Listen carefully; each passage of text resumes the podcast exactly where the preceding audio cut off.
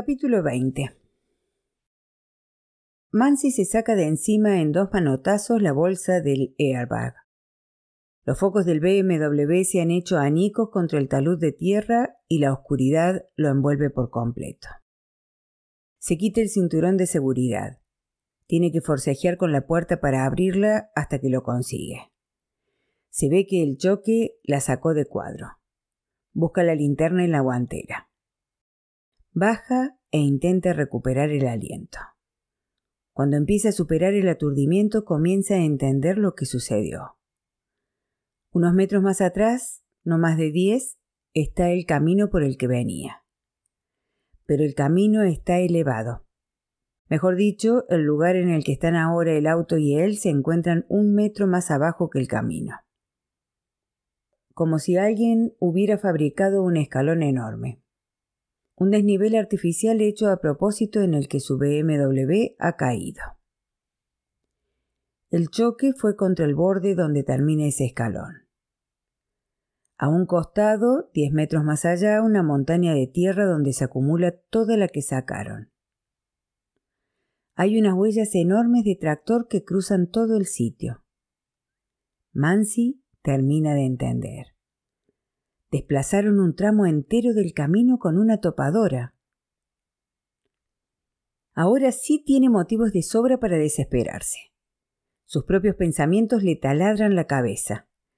Alguien fabricó eso para que él cayera en esa trampa. Ese alguien, esos quienes, hicieron lo que hicieron para robarle la bóveda. Mansi grita de rabia y de impotencia. Se sube al auto, intenta darle arranque, pero el motor está muerto. Busca la pistola. La había dejado en el asiento del acompañante, pero con el impacto terminó en el piso. Revisa su celular. No tiene señal. La puta madre. Con la pistola en una mano y la linterna en la otra, se lanza a la carrera camino adelante. Que estén ahí todavía, que estén ahí los va a cagar a tiros, bien cagados a tiros. Por un momento, mientras atraviesa el último alambrado, intentan convencerse de que le queda una chance de que todo sea un malentendido, de que la bóveda esté intacta. Pero no. Mientras atraviesa el bosque iluminándose con la linterna, ve que el chapón de acceso está levantado. Apunta con la pistola. Apaga la luz y camina los pasos que le faltan hasta la bóveda. Cuando llega a la entrada apunta hacia abajo y dispara tres, cuatro, cinco veces. Que estén abajo, que estén abajo, por favor. Baja los escalones. Con el corazón desbocado ve las cajas de zapatos tiradas en el piso, un estante salido de su sitio, marcas de zapatos embarrados por todos lados. Mansi vomita la cena del club sobre el piso de la bóveda. Tiene escalofríos y le cuesta respirar. El mareo lo obliga a sentarse en el piso para no caer desvanecido. Se le cruza una imagen estúpida. La escuela primaria de Villegas, un tumulto en el recreo, unos pibes de quinto que se ríen de él y una nube de rabia.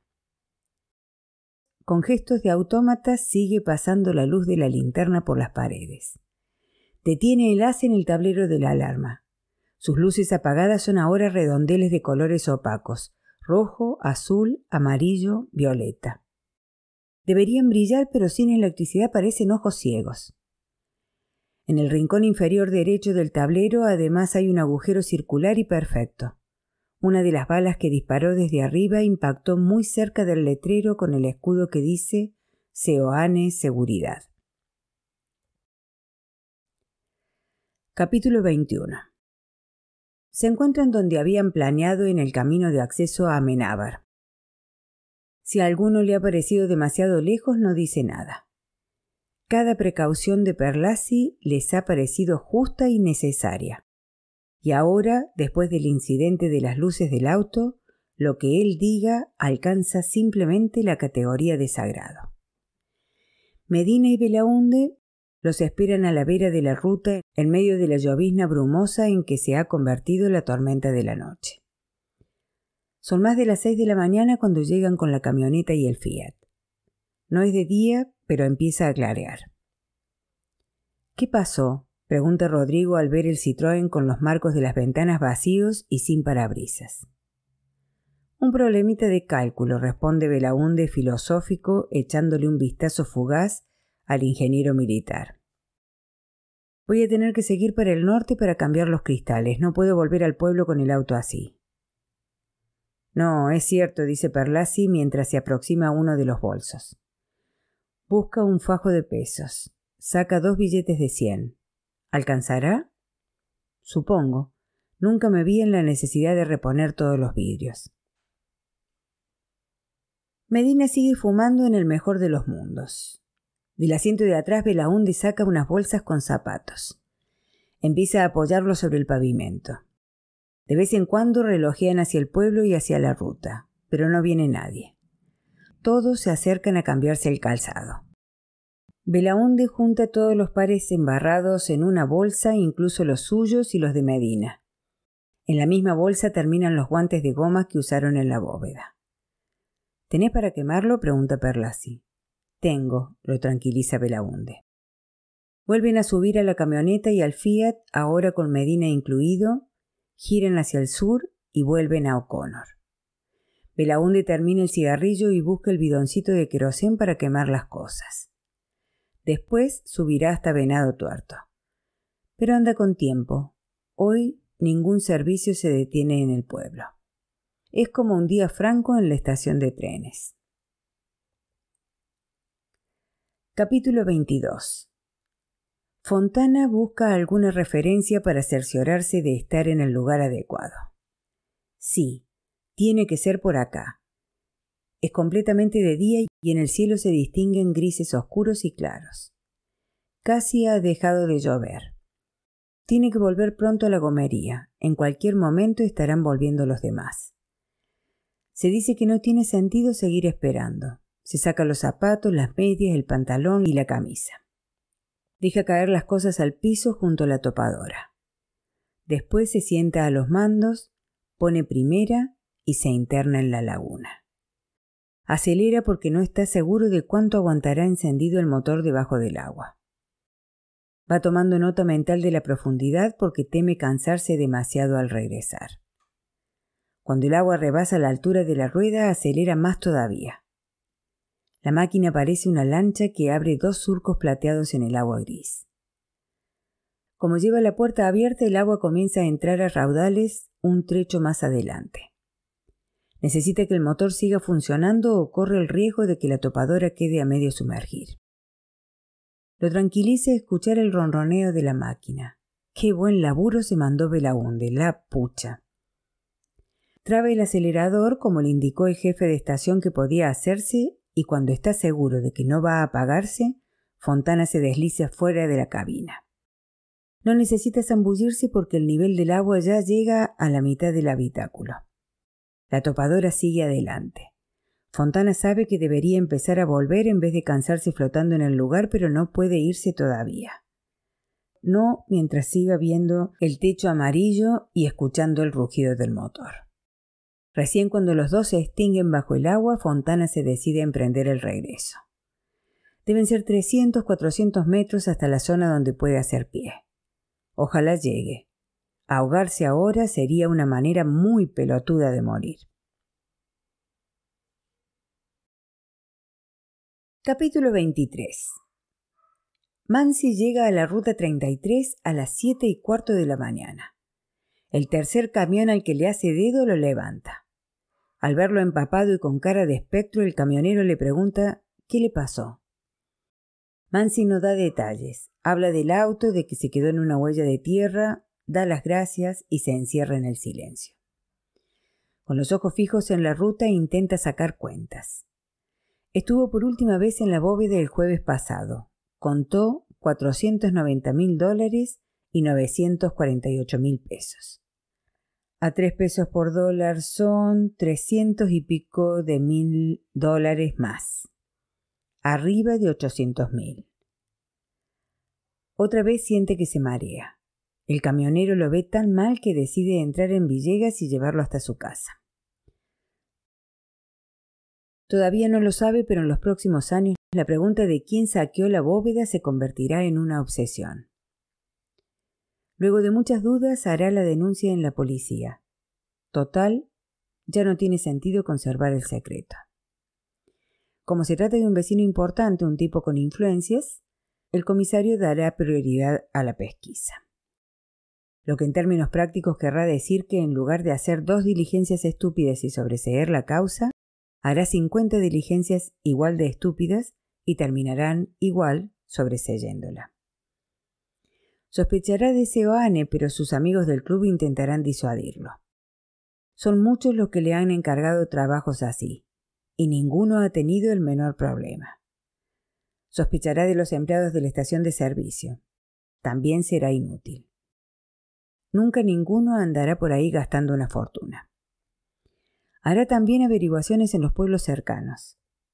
En Piedritas, en Blaquier, en O'Connor, en Charlone, en Santa Regina, en Emilio Bunge. Y nada. La gente de siempre en las cosas de siempre. Ninguna mansión comprada de pronto. Ningún auto estrafalario. Nadie dándose repentinamente una vida por encima de sus posibilidades. Tiene que haber sido una banda grande y muy profesional, le asegurará el comisario y Mansi estará de acuerdo. Pero, ¿cómo? ¿Cuándo? ¿Cuánto tiempo estuvieron detrás de su bóveda? ¿Esas falsas alarmas anteriores fueron parte del plan o fueron casuales?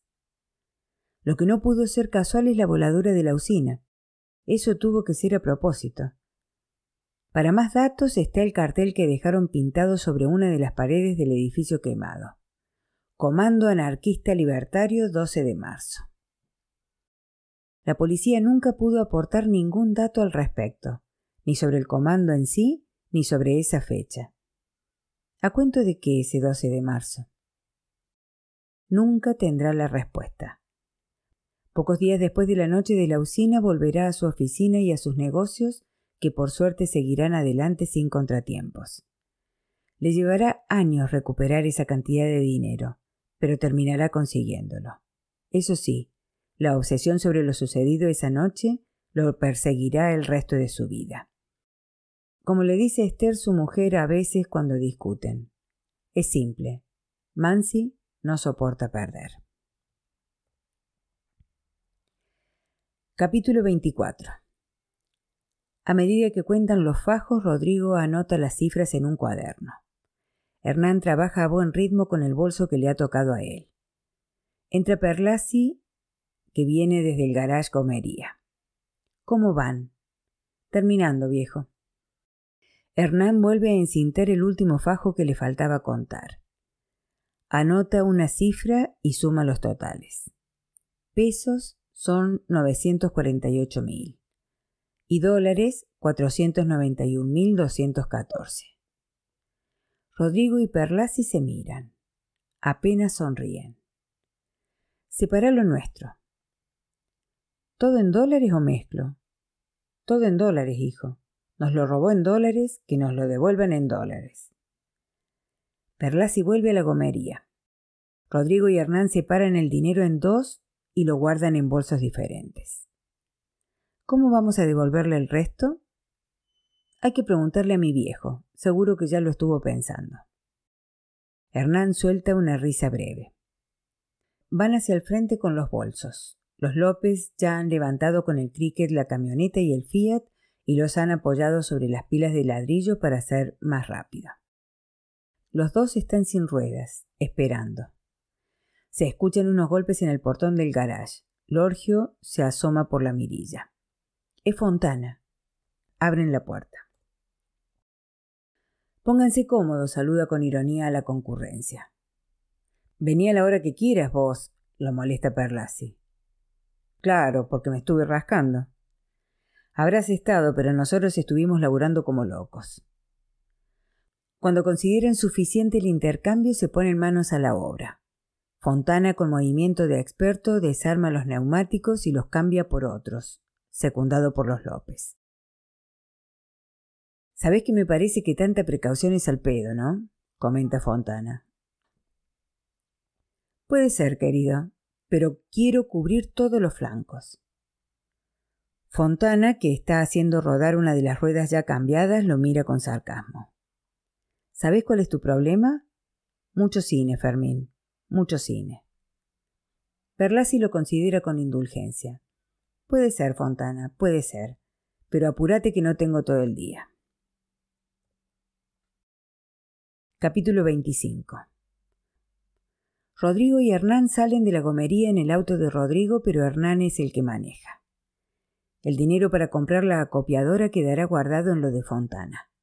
En el asiento de atrás del Fiat Uno está el bolso que contiene el resto, el que van a regresarle a Mansi. Te llevo hasta la estación de servicio, boludo. No, dice Rodrigo, déjame nomás a la salida del pueblo y llévate el bolso a tu casa. Hagamos como dijo mi viejo, no pasa nada, son dos kilómetros. ¿Seguro? Seguro.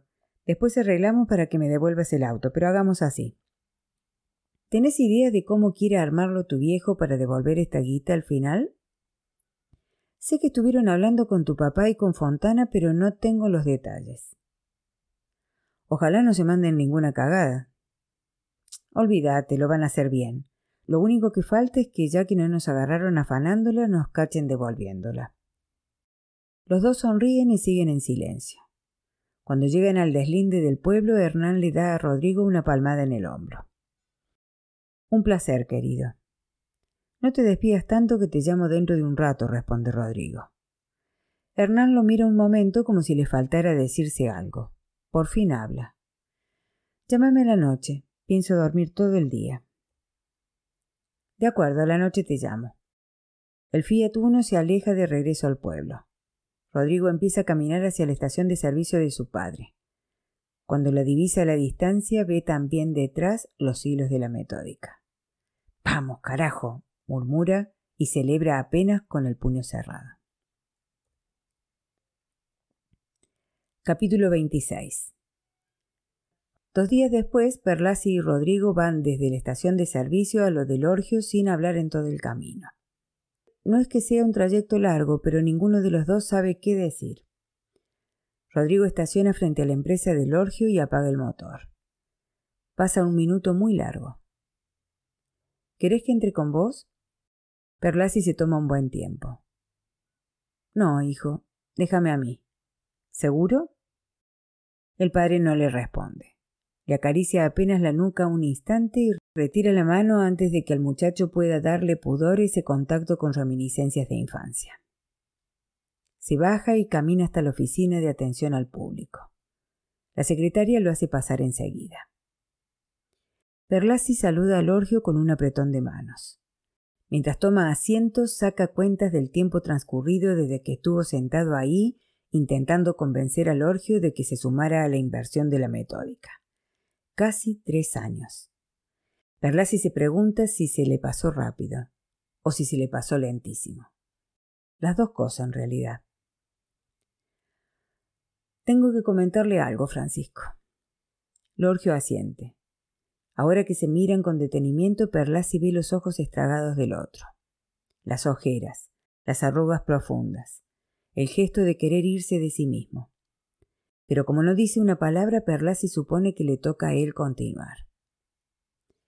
Antes de ayer, cuando terminaron de contar el dinero, Hernán lo dejó a Rodrigo cerca de la estación de servicio. Quedó en llevar el dinero a su casa, esconder lo que había que devolverle a Mansi y después regresarle el auto a Rodrigo. Lorgio asiente apenas pero deja la vista en la ventana. Afuera hay un camión de la flota maniobrando antes de cargar. Habían quedado en hablar a la noche, pero cuando lo llamó, Hernán no contestó. Rodrigo se fue hasta la casa por si el teléfono se había descompuesto por la tormenta. Pero Hernán no estaba. A Perlasi se le hace cada vez más difícil. Lorgio sigue mirando hacia afuera. Ayer no supimos nada, Perlasi saca la voz de donde puede. Pero hoy a la mañana llamó. Hernán, digo. Parece que está en Paraguay, con la idea de irse a Brasil o algo así. Rodrigo entendió eso, pero la comunicación era muy mala. ¿Con cuánto se fugó? Lorgio lo pregunta así, afirmando, sin inflexiones, con una voz muerta que Perlasi no le conoce. Algo más de un millón de pesos. Hay que sacar bien la cuenta porque el cuaderno donde anotaron las cifras también se lo llevó y Rodrigo se acuerda más o menos. Lorgio se tapa la cara con las manos, inspira y guarda el aire. Cuando lo suelta, suelta también un sollozo prolongado, contenido, lleno de una congoja que Perlasi no sabe cómo atajar. Se queda mudo en su sitio. Lorgio sigue con el rostro tapado por las manos. Y llora. Cada vez más suelto y cada vez más fuerte. Perlasi no tiene una sola palabra para decir. Ningún consuelo. En realidad se le ocurren un montón de fórmulas estúpidas que podrían caber en el momento. Pero como son eso, fórmulas estúpidas, prefiere ahorrárselas. Cuando Silvia murió, odiaba los consuelos y agradecía los silencios. Cree que el orgio se merece lo mismo. Se queda mirando la playa de estacionamiento de la empresa de logística. Están ajustando con sunchos las lonas de un semirremolque descomunal.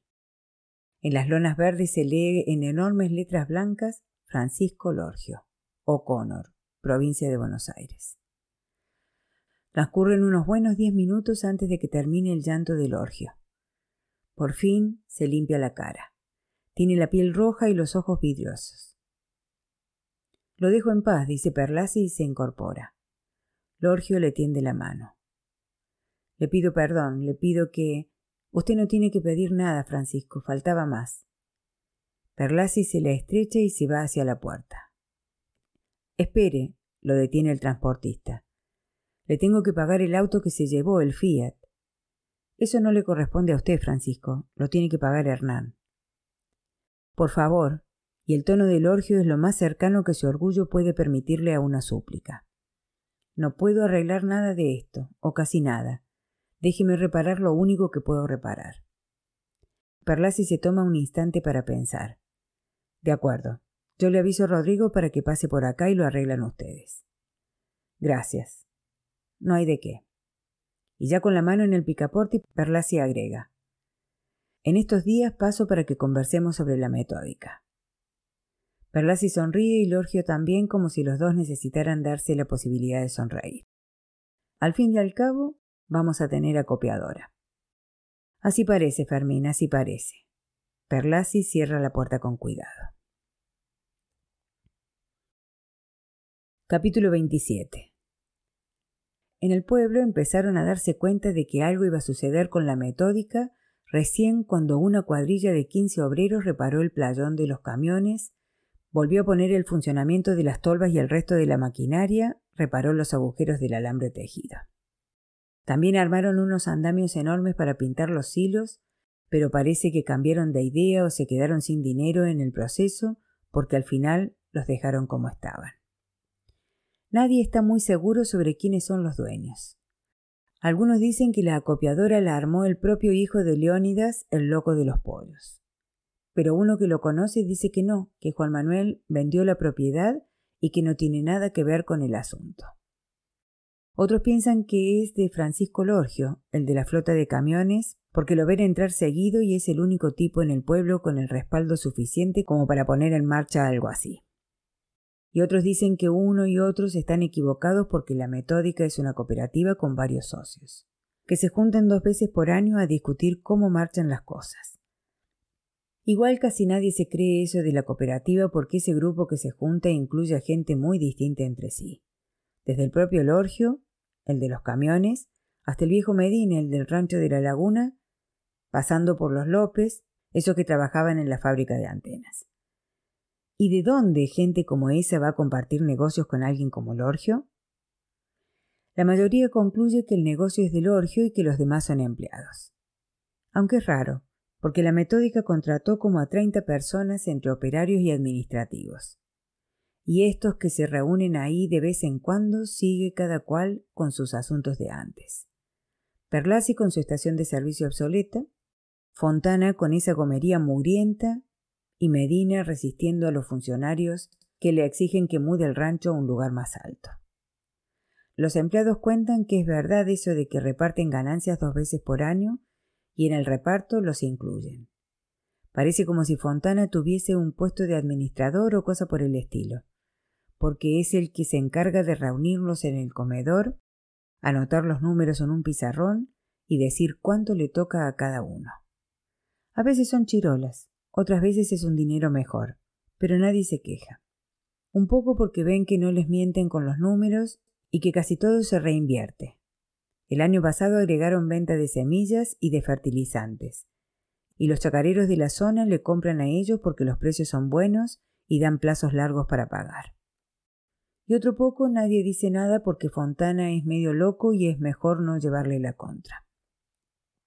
Una vuelta vino el secretario de un ministerio a proponerles no se sabe bien qué negocio y Fontana lo sacó carpiendo. Al secretario y a otro que venía con él. Los corrió hasta el alambrado y no se movió de ahí hasta que los vio alejarse con el auto. Hasta que Alfonsín sea presidente de nuevo no se puede confiar en el Estado, declara y todo el mundo le sigue la corriente porque esos treinta y pico a los que le dieron trabajo en la metódica son de acá, de O'Connor, y esas cosas en un pueblo como este se tienen en cuenta. El cartel lo dejaron igual. Son unas letras enormes de chapa y si uno las mira bien advierte que una o dos están medio ladeadas. Y tienen manchas de óxido.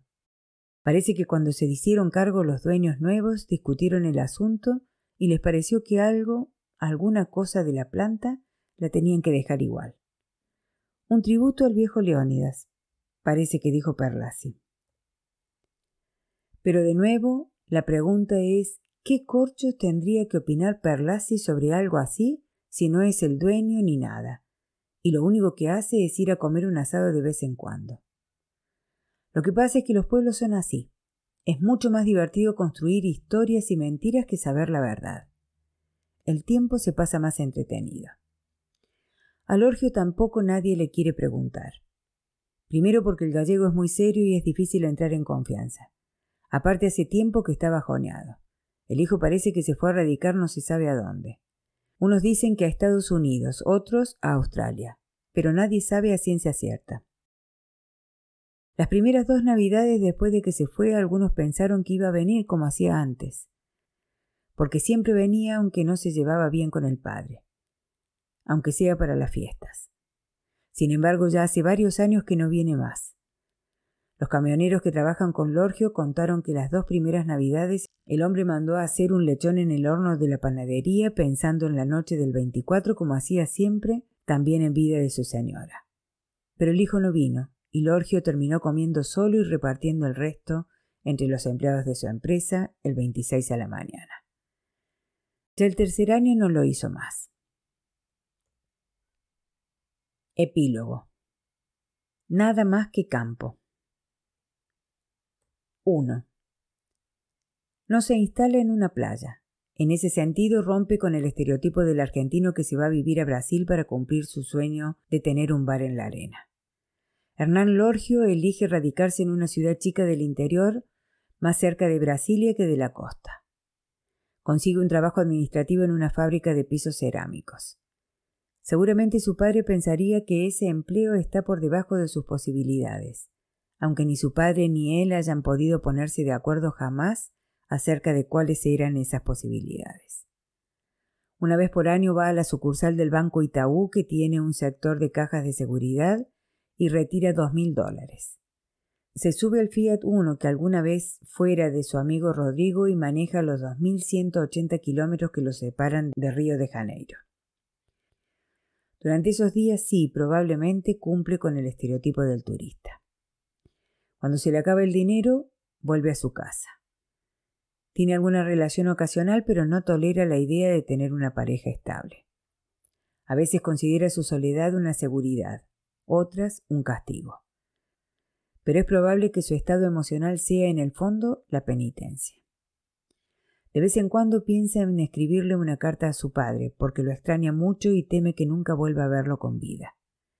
Por eso una vez compró un cuaderno de hojas rayadas y una lapicera y los apoyó en un estante imaginando que en una de esas, por ahí... Pero otros días piensa que no, que lo que no pudieron construir ni componer en 25 años no van a poder edificarlo en un encuentro postrero, signado por el rencor o la nostalgia. Por eso el cuaderno sigue en un estante de la cocina, porque la mayoría de los días piensa que no hay nada para escribir. Otras veces piensa en volver, pero no termina de decidirse. 2. Fontana baja la cortina metálica de la gomería poco después del mediodía. Es un viernes de invierno, está nublado y húmedo y no hay nadie por la calle. Sale para el lado de la usina y sonríe al ver la pintada que le encargó a Belaunde. Le encanta ver esas letras grandes y trémulas que siguen vociferando Comando Anarquista Libertario 12 de marzo desde la pared de ladrillos ennegrecidos. Sigue por una huella que desemboca en la laguna. Cuando llega a la orilla se toma unos minutos. Sopese la enorme barra de hierro que tuvo durante dos años y medio apoyada al costado del escritorio. Le quita un par de costritas de rumbe y pasa los dedos por el lugar como emprolijándolo. Después empuña la barra con la mano derecha, la lleva atrás para tomar impulso y la arroja. La barra se hunde en la superficie gris del agua con un ploc que Fontana interpreta como una despedida. Las ondas llegan hasta la orilla, cada vez más leves y espaciadas. Antes de que desaparezca la última, Fontana pega media vuelta y se aleja silbando. 3. Rodrigo baja las escaleras de la pensión y pestanea varias veces porque la claridad lo deslumbra. Camina diez pasos hacia la derecha por calle 2 y de repente se le termina el mundo. De pie frente a él, en medio de la vereda, le sonríe Florencia. Hola.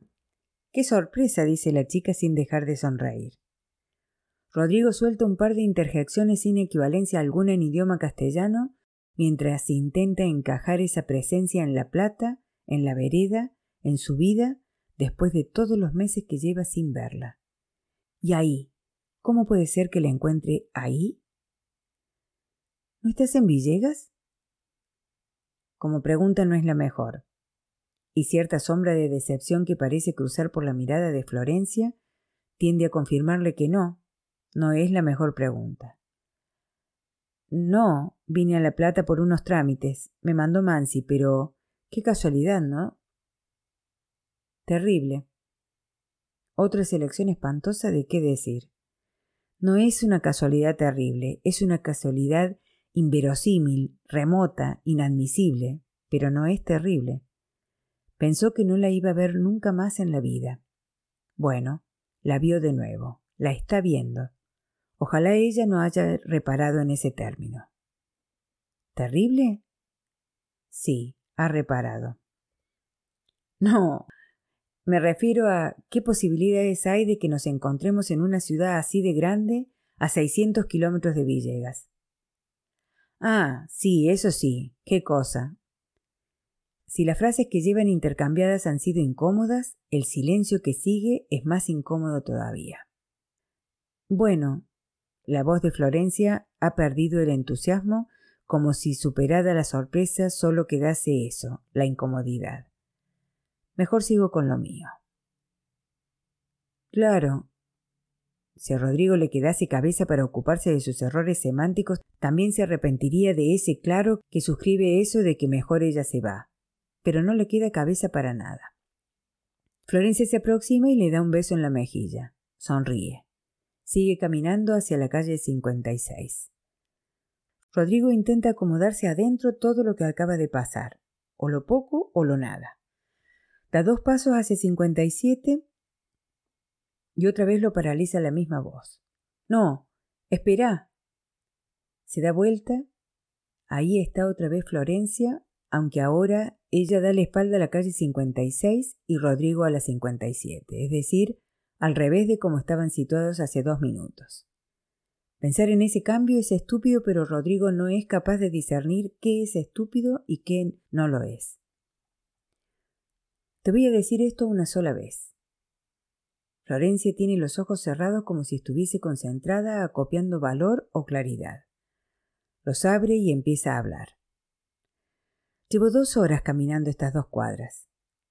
La dirección me la dio tu papá en O'Connor.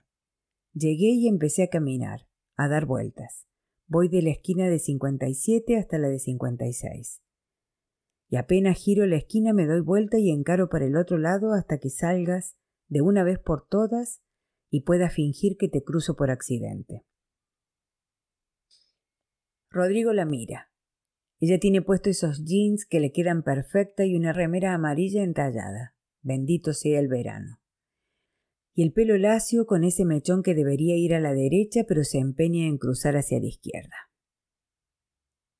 Hace un montón de tiempo vos me invitaste al cine y a comer y yo te dije que no. Y desde ese día vengo rogando volver a ese día y a esa conversación para decirte que sí. Pero como no me lo preguntaste nunca y dejaste de cuidar las plantas y te volviste a la plata, no tuve más remedio que venir hasta acá a que me lo vuelvas a preguntar. Rodrigo no duda acerca de si está despierto. Seguro que lo está. Todas las veces que soñó con algo así era distinto y esto es mucho mejor que cualquiera de las veces que lo soñó. ¿Y no será que las plantas de la oficina están decayendo y necesitan un experto que las vuelva a poner en condiciones?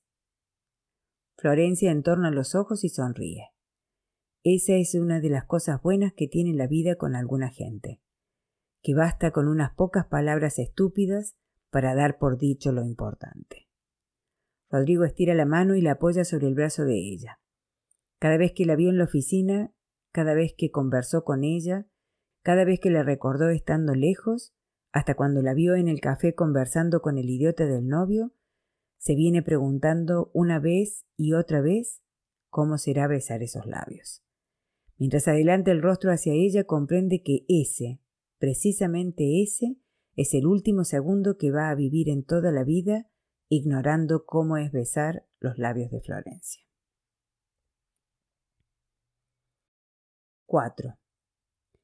La camioneta está detenida sobre el asfalto más allá de la estación de servicio y de la entrada de la metódica para no estorbar a los camiones. Eladio López está sentado al volante. A su lado, Perlasi. Contra la otra ventanilla, José López. Los hermanos llegaron temprano. Perlasi los citó a las nueve, pero a las ocho menos cuarto ya estaban. Perlasi sospecha que no pegaron un ojo en toda la noche preparándose mentalmente para este momento. Hace unos días, cuando se presentaron en la estación de servicio, vinieron a decir que Perlasi no lo tomara mal, pero que habían quedado en algo tiempo atrás y que ese algo estaba pendiente. Perlasi, que sabía perfectamente a qué se referían, les preguntó si iban a aprender a manejar los dos o únicamente Eladio.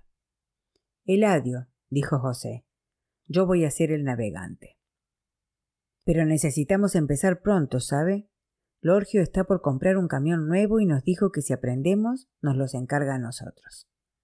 Ajá, respondió Perlasi pensando que Lorgio es ante todo un valiente.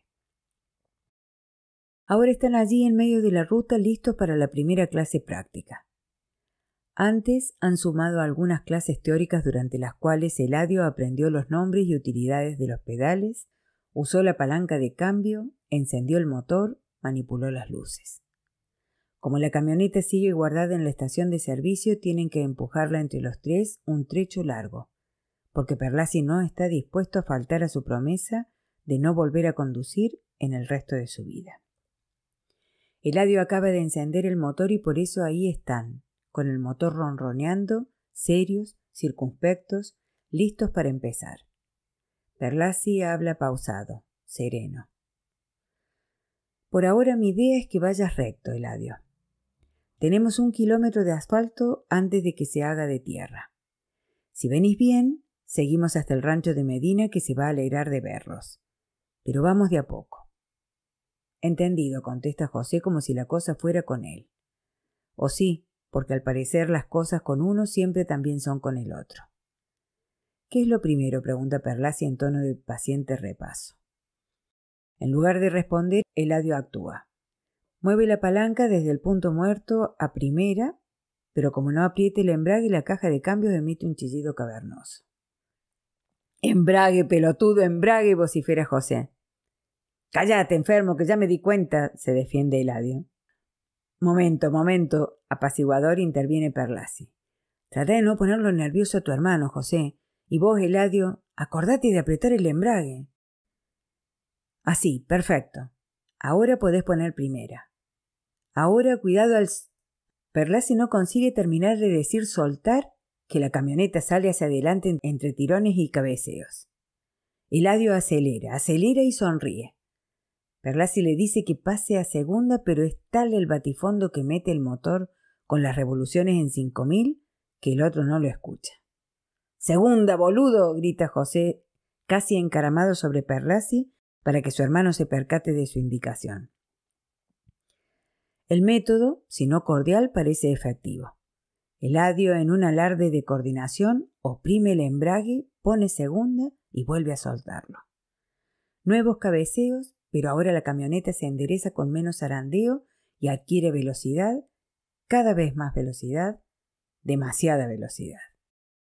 se observa el velocímetro, van a 70 kilómetros por hora en segunda, y el rostro de Eladio irradia una paz y un orgullo difíciles de ponderar. Afloja, Eladio, afloja, le recomienda.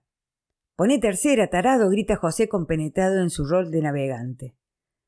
Perlasi no está muy de acuerdo porque preferiría que Eladio aminorase la marcha y todo volviese a empezar. Pero el principiante se empeña en obedecer a su hermano. Sin dejar de acelerar intenta pasar de segunda a tercera, pero omite apretar el embrague y vuelven a escucharse los crujidos de demolición. ¡Pará, pelotudo, pará!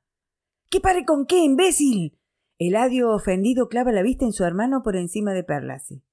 La camioneta deriva peligrosamente hacia la izquierda y el veterano futbolista termina soltando un tímido ¡Guarde, Eladio! El aludido vuelve a mirar la ruta cuando la camioneta ya roza el pasto del margen izquierdo. Pega un volantazo furioso y la Ford sale disparada hacia la derecha. Cruza la ruta a más de 80 kilómetros por hora, sortea a saltos una zanja y se interna en el campo mientras sus ocupantes se dan golpes numerosos contra el techo y las paredes del habitáculo. José pierde toda compostura y grita que van a matarse. Eladio vocifera que se calle, y Perlasi murmura una oración.